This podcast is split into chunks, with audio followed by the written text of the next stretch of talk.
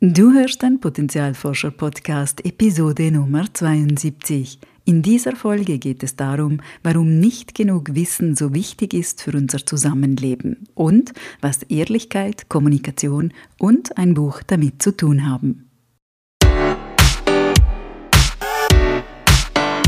Willkommen beim Potenzialforscher Podcast für mehr Freude, Erfüllung und Sinn im Leben. Ich bin dein Potenzialforscher Coach Christina Schacker.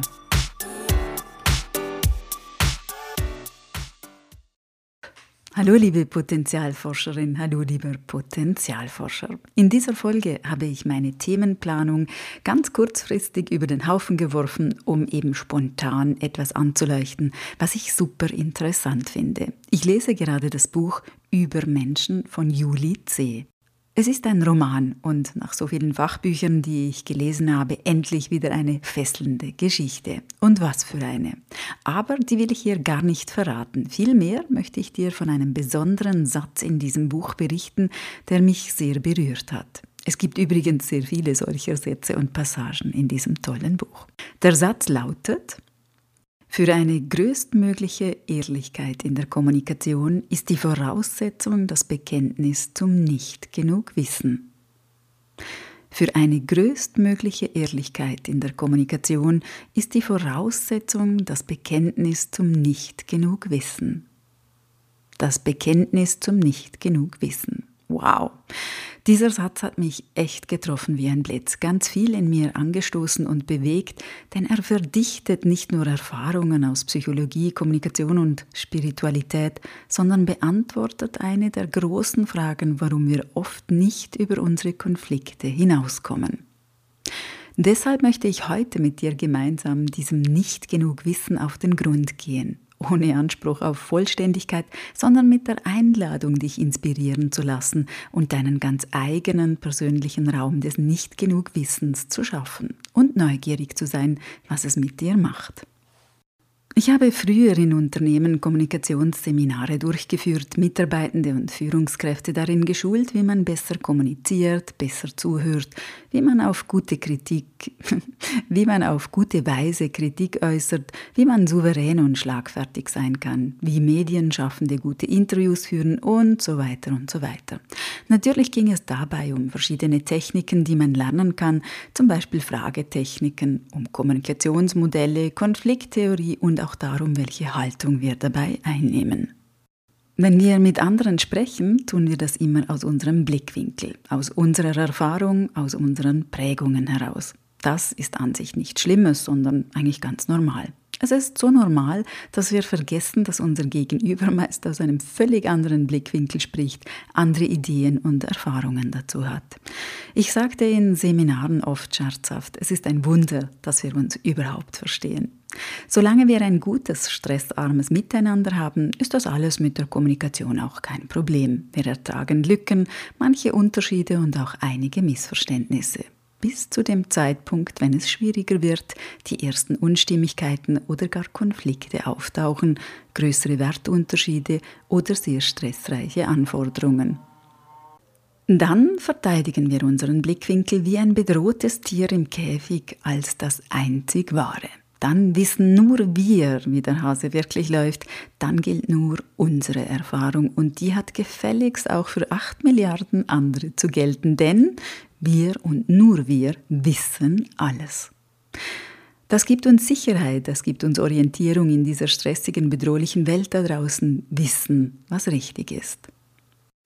Bevor wir da weitergehen, tauchen wir etwas in das Thema Ehrlichkeit ein. Die meisten würden wahrscheinlich spontan sagen, ehrlich sein bedeutet nicht zu lügen. Gemäß Wikipedia wird Ehrlichkeit mit Aufrichtigkeit, Wahrhaftigkeit, Offenheit, Geradlinigkeit und Fairness beschrieben.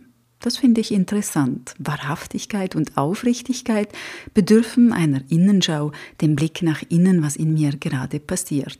Offenheit und Fairness betreffen eher das Außen, das Gegenüber und auch ein größeres Ganzes, könnte man so sagen.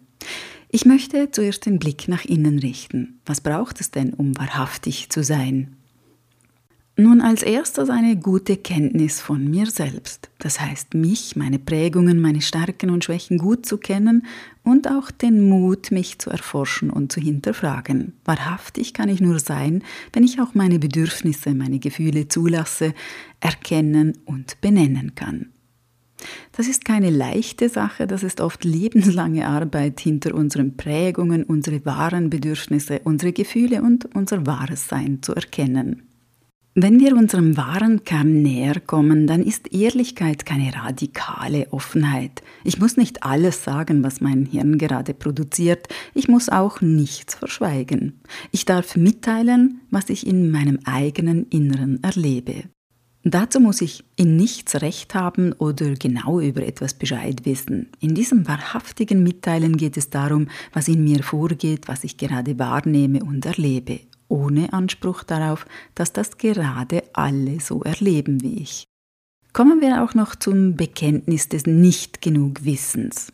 Weil wir ebenso in unserer eigenen Erfahrungswelt gefangen sind, weil wir uns aktiv und mit Aufwand bewusst machen müssen, dass nicht alle auf denselben Stuhl im Zimmer blicken, fällt es uns so schwer, im Modus des Nicht genug Wissens zu verweilen. Im Kopf zu wissen, dass niemand die Wahrheit für alle kennt, dass niemand 100% recht hat, dass niemand alles genau weiß, ist so einfach. Eine ganz andere Geschichte ist es, das nicht genau Wissen in jeder Zelle zu spüren, es zu erfahren, mit Herz und in den Bauch sacken zu lassen. Und wenn du dich nun fragst, wie komme ich dahin, dieses nicht genug Wissen zu erfahren, kann ich dir leider kein Fünf-Schritte-Programm anbieten. Natürlich gäbe es ein paar schöne Coaching-Übungen für mehr Ehrlichkeit, für mehr innere Wahrheit, für eine bessere Kommunikation oder was auch immer.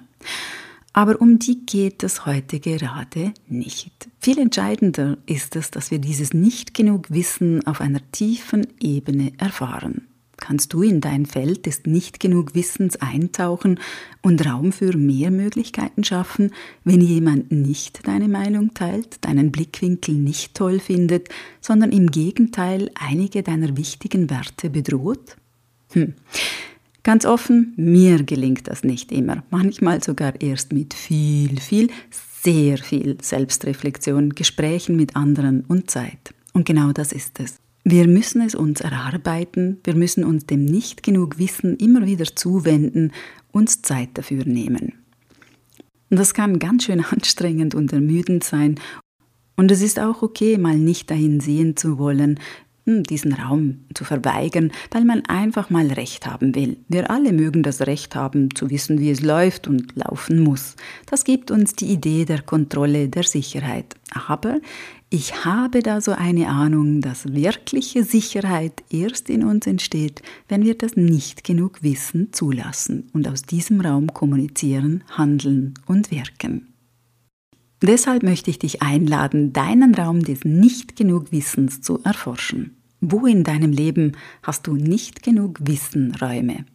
Wie geht es dir damit? Wie fühlst du dich dort? Wo pochst du eher auf dein Wissen, auf deine Werte? Und in welchen Gesprächen oder bei welchen Themen wirst du ärgerlich, empörst du dich oder unterstellst du den anderen böswillige Absichten? Wann fängst du an, den anderen als den Schlechten zu sehen? Und Achtung, es geht hier nicht darum, zu erleuchteten Gutmenschen zu werden. Das wäre nicht nur unrealistisch, sondern auch ein Ausweichmanöver. Denn, seien wir mal ehrlich, Gutmenschen wissen ja, was richtig und falsch ist. Also, alles darf sein, Licht, Schatten, Freude, Ärger, Wissen und Nichtwissen. Wenn alles sein darf, dann wird nicht genug Wissen zum verändernden und friedenstiftenden Element zwischen Menschen, zwischen uns. Ich bin so gespannt, was deine Gedanken zum Bekenntnis des nicht genug Wissens sind, wie dein Feld aussieht und was sich in dir gerade bewegt. Wenn du magst, lass es mich wissen. Von Herzen alles Liebe, deine Christina. Und denk daran, wenn wir unser Potenzial in die Welt tragen, dann ist es Magie. Etwas in uns leuchtet besonders hell.